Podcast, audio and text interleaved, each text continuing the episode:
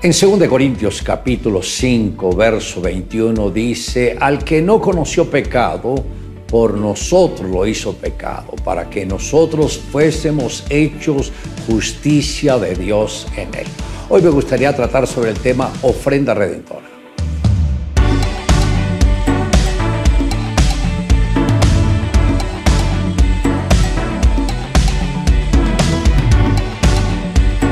El Padre Celestial ofrendó a su único Hijo, quien a través de su sacrificio se constituyó en el único puente entre Dios y los hombres. Jesucristo, el único Hijo de Dios, asumiendo la naturaleza humana, se desangró y murió tomando nuestro lugar y se constituyó en la máxima revelación divina, manifestando el infinito amor del Dios y Padre para con aquellos que no lo merecíamos.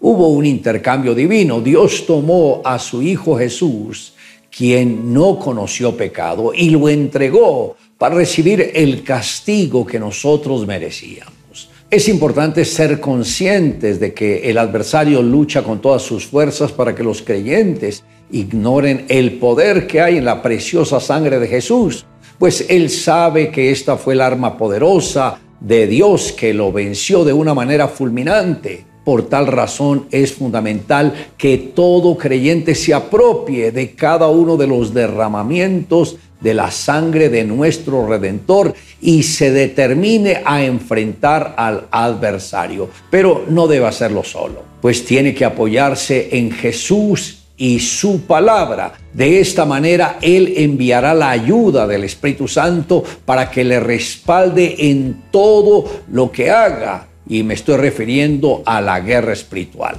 El Señor Jesús dijo, porque ¿cómo puede alguno entrar en la casa de un hombre fuerte y saquear sus bienes si primero no le ata? Y entonces podrá saquear su casa. Note que para vencer al hombre fuerte, que es un prototipo del adversario, se requiere que alguien más fuerte lo enfrente y lo venza. Ese hombre más fuerte es Jesús, quien ya lo venció con el poder de su sangre. El mismo Señor dijo a sus detractores, pero si yo por el Espíritu de Dios echo fuera los demonios, ciertamente ha llegado a vosotros el reino de Dios. Esto está en Mateo capítulo 12, verso 28.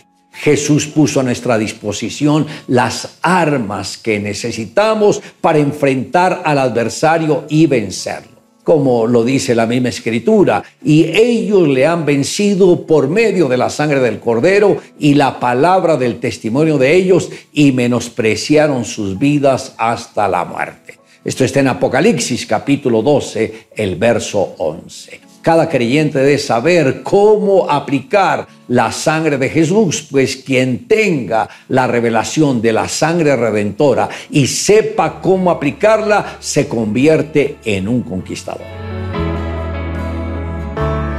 Una pequeña niña cierto día le preguntó a su padre cómo habían empezado las guerras. Bien, dijo el padre, supongamos que América persistía en pelearse con Inglaterra interrumpió la madre, pero ¿América? Nunca tuvo que pelear con Inglaterra. Yo sé, dijo el padre, pero estoy solo usando una situación hipotética. Pero estás confundiendo a la niña, replicó la madre. No, replicó el padre con un tono un poco más enojado. No te preocupes, papá, se interpuso la pequeña. Yo creo que ya sé cómo empezaron las guerras. La mayoría de las grandes decisiones no empiezan grandes, pero se enraizan en pequeños enfadados, brechas u ofensas. Es como el poderoso roble parado en la cima de las montañas rocosas que ha sobrevivido las fuertes tormentas de la nieve, las granizadas, los fríos inviernos, las feroces tormentas por más de un siglo. Finalmente se cae, no porque le cayera un fuerte rayo ni una avalancha, sino por un ataque de pequeños escarabajos. Un pequeño descuido, insulto o herida puede ser el principio del fin de una relación. Por lo tanto, tenga cuidado de lo que dice y asegúrese de que su actitud sea la correcta. Santiago el apóstol dice que la lengua se asemeja al timón de una gran nave. Aunque su tamaño es pequeño, tiene el control de la misma. De igual manera que un pequeño fuego puede consumir un bosque entero. Cada palabra que sale de nuestra boca tiene el poder de bendecir o maldecir. Sé sabio y prudente con lo que dices. Así harás parte del cambio.